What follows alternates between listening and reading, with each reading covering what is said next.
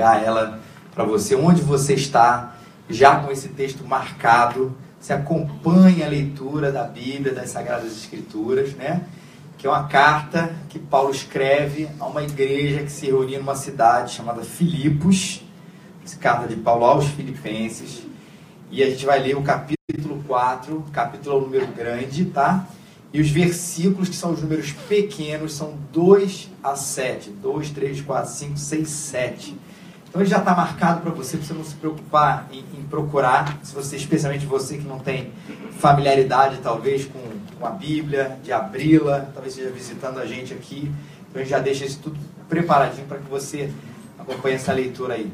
Tá bom? Filipenses capítulo 4, versículos 2 a 7 suplico a Evódia e a Sintique que entrem em acordo no Senhor.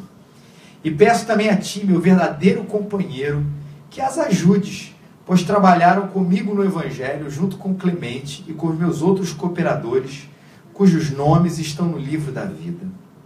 Alegrai-vos sempre no Senhor. E digo outra vez: alegrai-vos. Seja a vossa bondade conhecida por todos os homens o Senhor está perto.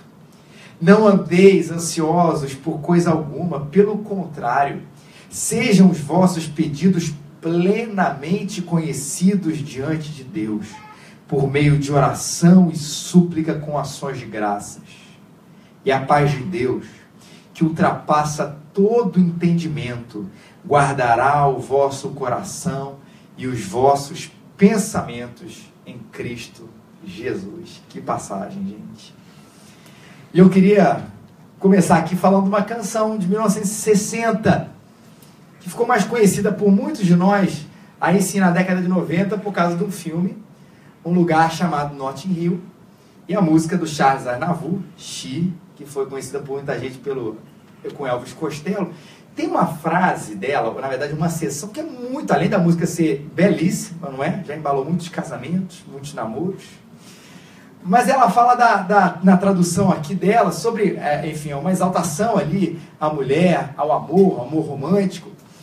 Ele vai falar, ela pode ser a bela ou a fera, a fome ou a abundância, pode transformar cada dia num paraíso ou num inferno, pode ser o espelho dos meus sonhos, um sorriso refletido em um rio, e daí ela continua.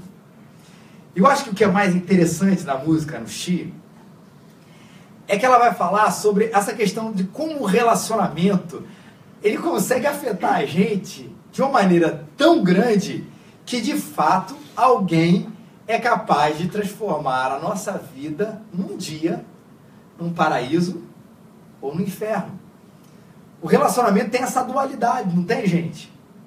De fazer optar, de fazer a gente perceber as coisas num dia com maior a, a, brilho nos olhos mas que talvez no mesmo dia, com uma mudança pequena no vento, de alguma coisa que aconteceu, acabar imensamente com toda alegria e fazer uma tempestade acontecer ali na nossa existência.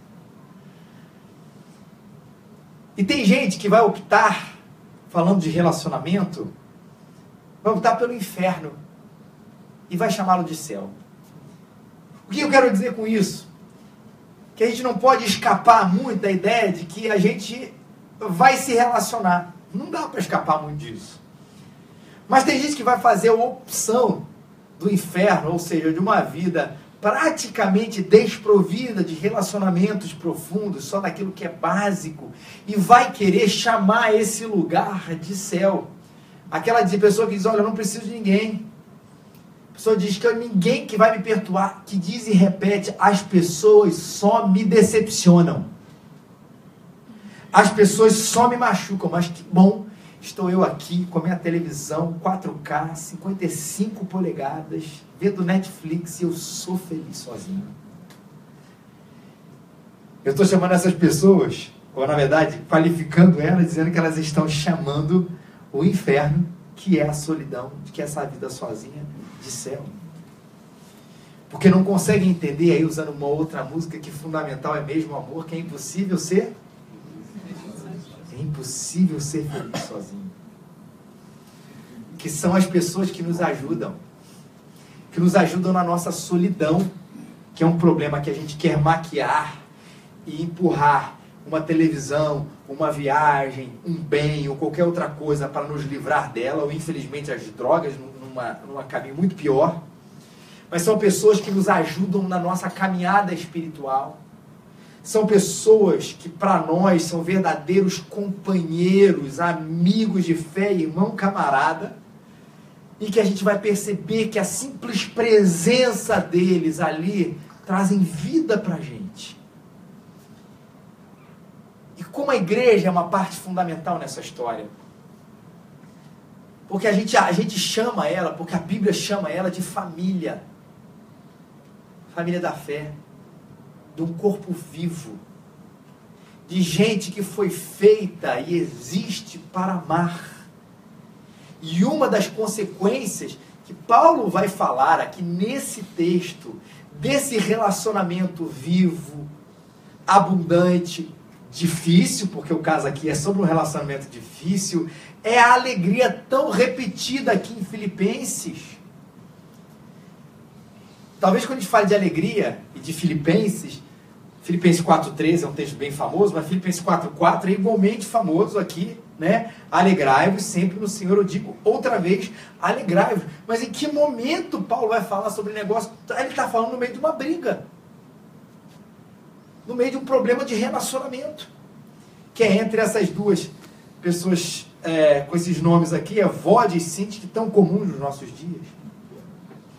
Evode e Sintique que eram, como Paulo descreve aqui, ajudadoras, cooperadoras no Evangelho, mas o desentendimento entre elas, das quais não entendemos toda a natureza, ou seja, o que é que aconteceu ali de maneira plena, mas abuelou aquele relacionamento, aquela comunhão na igreja de Jesus. E você consegue imaginar e se colocar no lugar de Odevode de Sintique, cooperadoras de Paulo no Evangelho, de repente chegando na igreja depois daquele momento de desentendimento e até de briga, naquele clima tão ruim que fica quando a gente não não se relaciona bem com a pessoa, que é outro momento também de mentira, que a gente fica assim, não, tô tranquilo. Mas por dentro da gente, né? a gente ri porque a gente se identifica mesmo, porque por dentro da gente, a gente fica, né? Tipo assim, pô, um, ela tá tomando café, tô tomando café ali, eu vou tomar minha água ali. Ela está sentada na esquerda, que eu adoro aquele meu lugarzinho na direita. Está sentada na frente, meu lugar atrás é preferido, eu vou porque eu quero. E a gente vai se fingindo que a gente não está nem aí para essa história hoje. Mas a verdade é que, como Cindy e Evode provavelmente viviam, o clima tão ruim acaba com o coração da gente. Porque relacionamentos nos fazem felizes, e relacionamentos quebrados são fonte de infelicidade para a gente. Não pense que a sua alegria, a não ser que realmente você esteja morando num farol, longe de todo mundo, por uma questão de trabalho, mas não pense né, que a alegria não vai passar pelas pessoas que andam com você. Usando outra frase é, é, é, vinda do universo popular, naquele filme que eu já citei aqui, na natureza selvagem, muito legal, a felicidade só é real se ela for compartilhada. Um homem que decidiu viver a sua vida, já falei aqui do filme, falo muito rapidamente, aqui um homem que decidiu viver a vida sozinho na natureza selvagem, um momento ele chega para dizer que assim, não dá. A felicidade só é verdadeira, só é real quando ela for compartilhada. E a Bíblia está cheia de exemplos assim de Davi, de Jonatas. Se você olhar a primeira parte da Bíblia, o Antigo Testamento, ali o rei Davi, tão famoso, né? um dos primeiros reis lá do, de, de Israel, ainda do reino conjunto, ali ele tinha uma amizade muito forte com outra pessoa chamada Jonatas. E a, a cumplicidade deles foi tão forte que Jonatas ele conseguiu brigar com a sua própria família, ou ir contra a sua própria família em função daquele amigo, respeitosamente, mas em função daquele amigo que ele tanto queria. Amigos aformoseiam o nosso rosto. Amigos são uma conquista maravilhosa, às vezes melhor do que qualquer bem. Quem acha amigos achou muita coisa, achou gente para dividir a vida, dividir a história, dividir as cargas, abraçar, lembrar das histórias engraçadas, às vezes repeti-las por 434 vezes toda vez que se reúne, não é, Rafael? Eu tenho um grupo de amigos aí na adolescente que a gente se reúne, e alguns já moram fora do país, e todo ano se reúne mais ou menos no final do ano que eles vêm aqui. E que a gente fala das mesmas coisas. As piadas novas são iguais. As que a gente faz desde lá de 90 e pouco. Tudo isso acontece porque essa amizade faz bem demais pra gente. Achou muita coisa. Jesus, quando ele estava com seus discípulos, eu não chamo vocês mais de servos, eu chamo vocês de amigos. Uma frase muito repetida, baseada nessa frase de Jesus aqui: o reino de Deus é um reino de amigos. E é verdade. E lembre-se, reino de amigos, dessa cumplicidade que faz um bem danado para gente, que faz o almoço ruim virar bom por cada companhia ela sempre vai e precisa ir além da nossa afetividade, uma coisa que a gente enfatiza muito quando fala de relacionamento aqui. Provérbios 25, 5 a 6, 27, perdão, de 5 a 6 diz o seguinte: melhor a repreensão feita abertamente do que o amor oculto. Quem fere por amor mostra lealdade, mas o inimigo multiplica beijos. O inimigo é afetivo. Provérbio está dizendo aqui. O inimigo te abraça, te dá beijo, tira foto com você. Político não é assim? Não que todos eles sejam nosso inimigo, mas tira foto, promete tudo. Dá beijo em criancinha, dá beijo na terceira idade, é, joga bola, não sabe nem que é futebol, mas joga bola.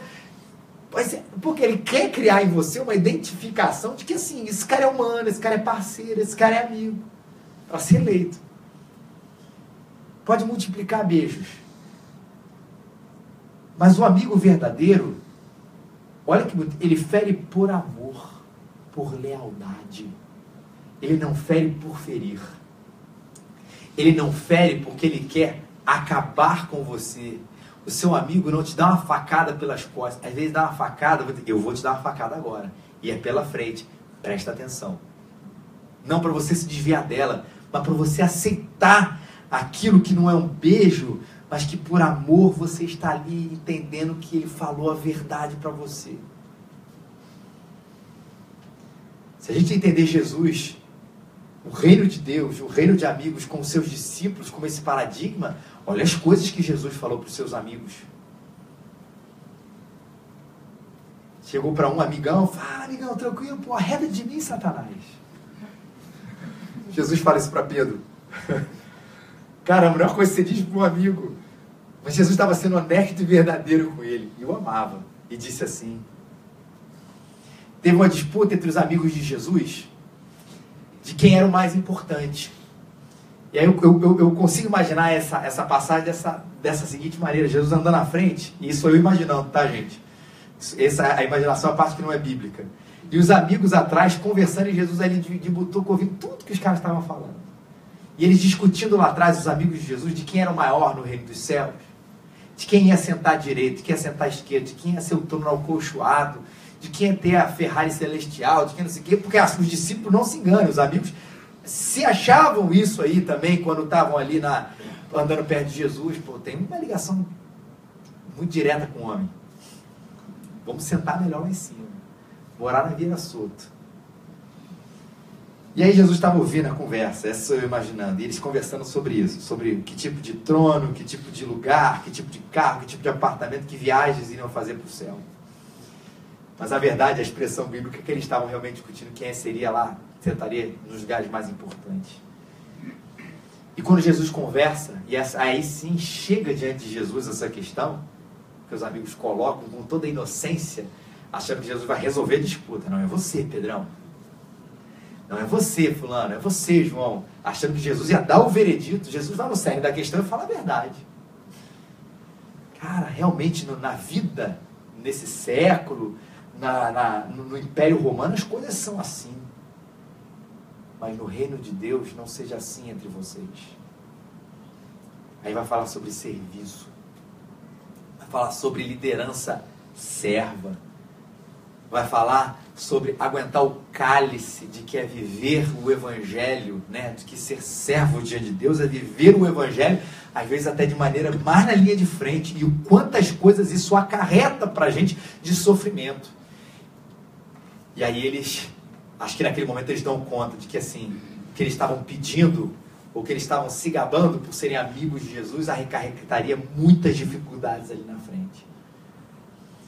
Essa passagem é bonita porque Jesus fala muito amorosamente e com muita verdade. Jesus não conciliou a verdade. Então, vamos fazer o seguinte. Pô, Pedro, olha só, não dá para todo mundo. Mas ele faz o seguinte, eu vou fazer uma fileira especial para vocês. Aí vai caber os 12, talvez mais alguns ali, dos 70. Não. Ele falou a verdade. Feriu por amor o ego daqueles discípulos, dos seus amigos, para que eles amadurecessem. Ah, um homem que tem muitos amigos pode ser arruinado por eles. Mas há amigo mais chegado que um irmão. Provérbios 18, 24. Chegado que um irmão que fere por amor, que mostra lealdade e que é chegado no momento da nossa angústia. Só uma perguntinha aqui: há quanto tempo você não liga para ele, para ela, só para perguntar se está tudo bem? Eu sei, a sua vida é corrida. Se a nossa vida é corrida, mas quanto tempo você não gasta? há quanto tempo você não tem um tempo de qualidade gastando com ele ou com ela? Porque para a gente cultivar a amizade e cultivar até o nosso direito de ferir cultivar a oportunidade de evangelizar, de trazer esse amigo para o reino dos amigos, a gente precisa gastar tempo para que elas sejam instrumentos de Deus, até para a nossa leveza, para você levar as cargas uns dos outros e para a nossa transformação quando a gente tem amigos amorosos que nos desafiam.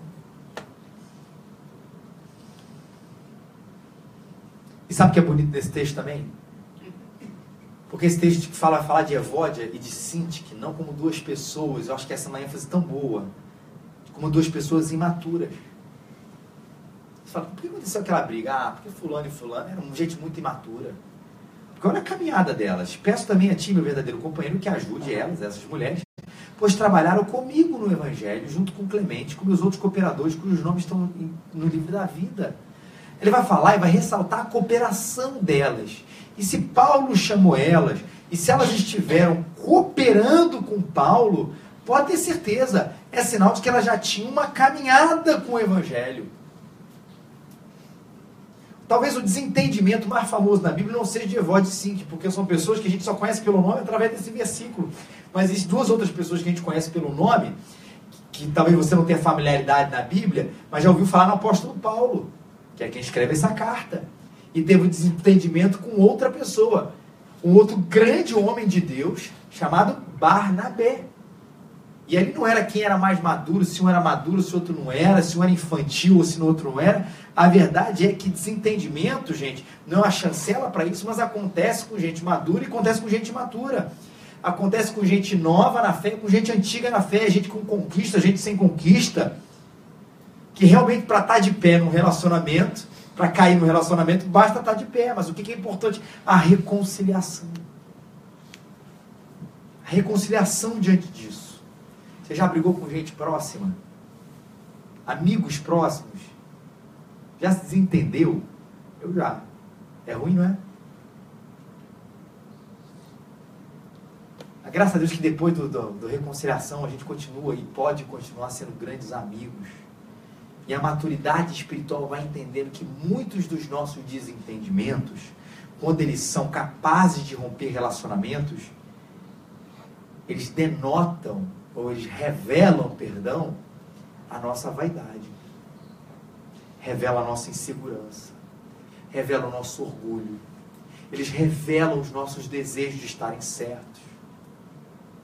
Que isso às vezes é a razão verdadeira porque a gente briga por isso que Paulo vai usar uma outra expressão aqui depois. Ele vai dizer que seja a vossa bondade conhecida de todos. Que palavra é essa? Bondade. Epieques. Atitude de consideração. Grandeza de coração. Gente capaz de perdoar e desprezar os próprios direitos justos um comentário que diz que ele se contrasta essa palavra com a, com a brutalidade, contrasta com excesso de rigor, contrasta com aquela, aquela rigorosidade na aplicação da lei. E ela aponta para a personalidade de Jesus. Ao mesmo tempo fiel à lei, ao mesmo tempo justo, mas que convidou os fracos, os necessitados a gozarem do seu alívio. O comentarista chamado Hendrickson diz o seguinte: essa expressão quer dizer coração grande. Coração grande. E aí no coração dos filipenses, ele está dizendo que o coração de vocês sempre caiba mais um.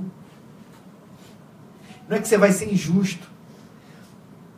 Não é que você vai desprezar as pessoas. Não é que você vai acolher todo mundo, independente de qualquer coisa. Que você vai passar por cima de qualquer coisa que aconteça. Por isso, não é isso. Não é ser bobo, mas ter um coração grande. Que é capaz de relevar, que é capaz de andar mais uma milha, que é capaz de ser manso, que é capaz de ser uma pessoa, em outras, outras uh, versões da Bíblia diz que a vossa moderação seja conhecida de todos, que essa moderação seja conhecida das pessoas. E a gente precisa ser assim. E o que é bonito é que esse texto, gente, olha isso. Ele não diz que a vossa bondade seja conhecida dos cristãos, que a vossa bondade seja conhecida dos seus amigos. Aí ele vai dizer que a vossa bondade seja conhecida de todos. De olhar para mim e de olhar para você e ver essa gente com um coração grande. Que está disposto mais a amar do que a não amar que está disposto mais a perdoar do que a não perdoar, ainda que às vezes o caminho seja difícil.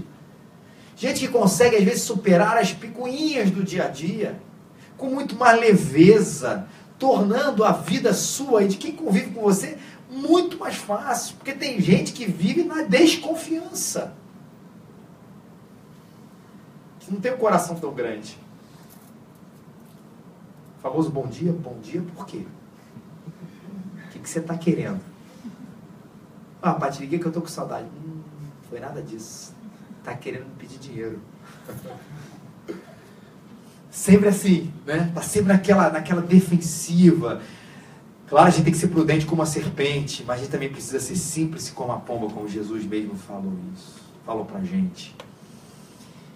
Tem gente que não tem um coração grande porque acha que a vida gira em torno de si e por isso é infeliz estão falando de alguma coisa, estão falando mal de mim. Se não estão falando de mim, por que é que não estão falando de mim? E vive nessa. Não tem aquele coração leve, aquele coração grande para chegar e a primeira resposta não ser a de dar desconfiança, mas de ser o amor. Aí o cara faz uma piadinha assim, o Lucas fez para mim aquela piada. Facebook é época disso, né? Você escreve uma coisa assim, isso é indireta para mim. Às vezes não é, porque a gente é autocentrado. Você acha que a indireta é para você, eu acho que a indireta é para mim, porque na verdade eu enxergo tudo como se nós fôssemos o assunto da discussão da semana das pessoas. A gente sai daqui e fala assim, estão falando de mim. É muito bom reconhecer o negócio, cara, que a gente não é importante nesse sentido.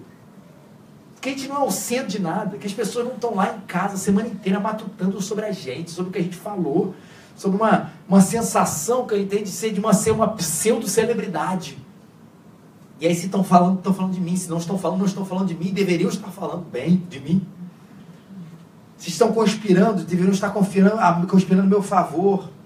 E a gente que vive nessa infelicidade, de, dessa desconfiança, dessa coisa meio autocentrada, que mata com relacionamento, faz a gente viver de uma maneira tão pesada, que Gente, a nossa moderação, que o nossa, a nossa bondade, que esse coração grande, menos desconfiado, menos autocentrado, mais disposto à entrega, seja conhecido de todos os homens como subproduto disso, você será mais feliz assim. Até porque Paulo está falando aqui de alegria nesse texto, mais do que nunca. Filipenses 4,4, alegrai-vos sempre no Senhor. Eu digo, vos alegrais, alegrais sempre. Pode matar um relacionamento ruim? Pode matar você se relacionando mal com as pessoas, você não entendendo o reino de Deus como o reino de amigos e você não entendendo quem é o seu melhor amigo nessa vida. Aí sim, a gente está falando de Jesus. Que relacionamentos quebrados são horrorosos. Um relacionamento quebrado com o pai é muito pior. E para quem não sabe, todos nós, por natureza, nascemos, nascemos com um relacionamento quebrado com Deus. Por isso que a Bíblia afirma que nós somos pecadores, os nossos primeiros pais lá pecaram, e a gente herda esse relacionamento quebrado. Mas quem é que Jesus, o nosso melhor amigo, vem fazer? Ele veio ser o reconciliador entre nós, pecadores, e um Deus santo, cujo relacionamento está quebrado por causa dos meus pecados. Jesus morre na cruz para acabar com essa divisão e a gente possa chamar o nosso Pai também de nosso amigo. Por isso essa mensagem não é apenas sobre a nossa amizade aqui, é sobre a nossa amizade aqui. Se você ainda não tem essa amizade aqui com Deus, hoje reconheça Cristo como seu amigo e como seu Salvador, aquele que vai reconciliar com o Pai e te fazer ser chamado filho de Deus. Entrega o seu coração a Ele, confia nele, reconhece o que Ele fez na cruz e você será salvo. E Paulo continua: Não andeis ansiosos por coisa alguma pelo contrário, sejam os vossos pedidos plenamente conhecidos diante de Deus, por meio da oração e da súplica, com ações de graça. E a paz de Deus, que ultrapassa todo entendimento, guardará o vosso coração e os vossos pensamentos em Cristo Jesus. Se por um lado o relacionamento quebrado é fonte de infelicidade e um relacionamento bom vai ser uma fonte de felicidade, outra coisa que é uma fonte de infelicidade já traz a solução é a nossa ansiedade. Ser alegre e ansioso é é impossível. Vou nem dizer que é difícil. Eu tô super. Só se aquela ansiedade, tipo assim, poxa, daqui a pouco meu voo sai e vou viajar. Aí é aquela boa ansiedade, mas não é sobre isso que Paulo está falando aqui. Paulo está falando dessa ansiedade sobre a existência, sobre todos os dias, sobre que cada passo que vai acontecer no dia amanhã, a pessoa que consegue, que vive assim dessa maneira, ela não consegue ter paz no seu dia ser alegre e ser feliz. Por isso que Paulo vai falar sobre esse problema aqui da ansiedade. Gente que fica assim, caramba, como é que vai ser o futuro do nosso país? Pode se preocupar, mas não andemos ansiosos com isso. Caramba, como é que vai ser o futuro da nossa cidade? Às vezes um futuro nem tão longe assim, mas um futuro daqui a 15 minutos quando eu sair daqui. Já te dei a dica que está terminando. A gente não vai conseguir ser feliz se for ficar assim. Ah, mas o que será dos nossos filhos? Volta e meia é uma ansiedade que, que pega muita gente como pai, né? Caramba, vai, vai se afastar, vai fazer isso, vai fazer besteira. A gente vai ensinar, mas a gente tem que, de alguma maneira, descansar, senão a gente não vai ser feliz em nenhum momento. E Paulo dá a solução para a gente, sem uma oração confiante diante de Deus, seja conhecida diante do Senhor. Olha que bonito aqui. Plenamente conhecidos pelo Senhor todos os vossos pedidos. Plenamente. Não é hashtag torando. Não é mãozinha só, né? É realmente eu estou orando. Por você e por mim. Para que Deus seja que ele, Deus plenamente conheça aquilo que eu estou querendo dizer a Ele, não porque Ele não saiba, porque Ele já sabe antes da minha palavra sair a boca, mas sai da minha boca, sai do meu pensamento, mas é porque a maneira de eu exercer a minha confiança nesse Deus que realmente não cuida só do meu presente, Ele cuida do meu presente do meu futuro, cuja história está nas suas mãos. E aí sim você com, sem ansiedade, mas com confiança, Senhor, eu desejo ver meus filhos aos teus pés. Senhor, eu entrego aqui a minha saúde financeira, eu entrego a minha saúde de vida. Senhor, eu entrego a minha caminhada espiritual. Senhor, eu entrego aqui a, a, a minha igreja. Senhor, eu entrego aqui os meus problemas. Senhor, eu entrego aqui. E é entrega mesmo, que é acompanhada de uma coisa belíssima aqui nesse texto, que são as ações de graça. Ansiedade sendo substituída por quê? Por gratidão. Qual é a ponte entre a ansiedade, para que ela vire gratidão? A oração confiante, onde a gente coloca tudo plenamente diante do nosso Deus. Dr. Russell Shedd, pastor já falecido, ele disse o seguinte sobre esse texto, sobre ações de graças. Quando oferecemos a Deus o verdadeiro sacrifício de gratidão, Admitimos que Ele tem o direito de nos atender segundo lhe parecer bem.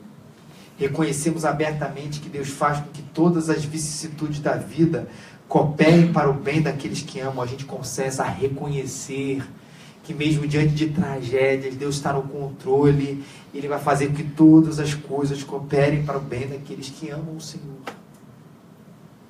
E aí eu saio da ansiedade e entro no modo de gratidão.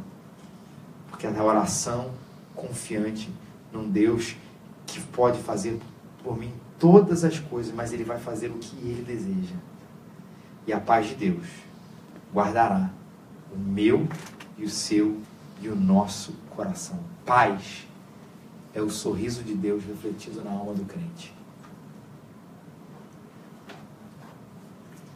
Guardará o coração de vocês. É legal que essa palavra é usada em 2 Coríntios também. Ele é usada por um rei, ou na descrição, na vida de um rei, que vai tentar evitar a fuga de Paulo da prisão. Ele vai colocar vários soldados para proteger a cidade. Você imagina um rei que aposta para uma ameaça e aqueles soldados ali guardando a cidade e guardando ali a, a prisão para que nada pudesse acontecer. Ah, meu irmão, o negócio está bem guardado, não está? O rei quer, aquilo vai acontecer. O rei não quer, aquilo não vai acontecer. Essa é a palavra usada para falar que a paz de Deus guardará o meu coração o nosso rei colocou vários soldados na nossa vida para que a paz não escape. Ou na verdade, na figura aqui, é que a paz ela guarde o nosso coração, ele permaneça alegre, confiante. E a paz ali, como vários soldados dizendo, pode ficar tranquilo. A gente está aqui, a gente está seguro. Vai dormir, vai descansar, vai trabalhar, a gente está segurando a ponta aqui. São os soldados de Deus para a nossa vida. Essa paz maravilhosa que nos guarda, gente. Que a gente tenha esse tipo de alegria, que é inexplicável mesmo. Que ao invés da gente dizer, ah, deixa esse relacionamento para lá, ele é de vida, corre atrás. Vai fundo. Supera. Tem um coração grande. Seja a vossa bondade conhecida de todos os homens. Num tempo de ansiedade, só tome remédio. Ele é necessário em certos momentos. A gente não é contra aqui. No meio da ansiedade, trabalhe mais, trabalhe mais, trabalhe mais. No meio dessa ansiedade, suplique, confie, com ações de graças. Paz de Deus vai guardar o seu coração. Vamos ficar de pé. Ele nos abençoe. Vamos cantar mais uma vez. Quero orar com você antes.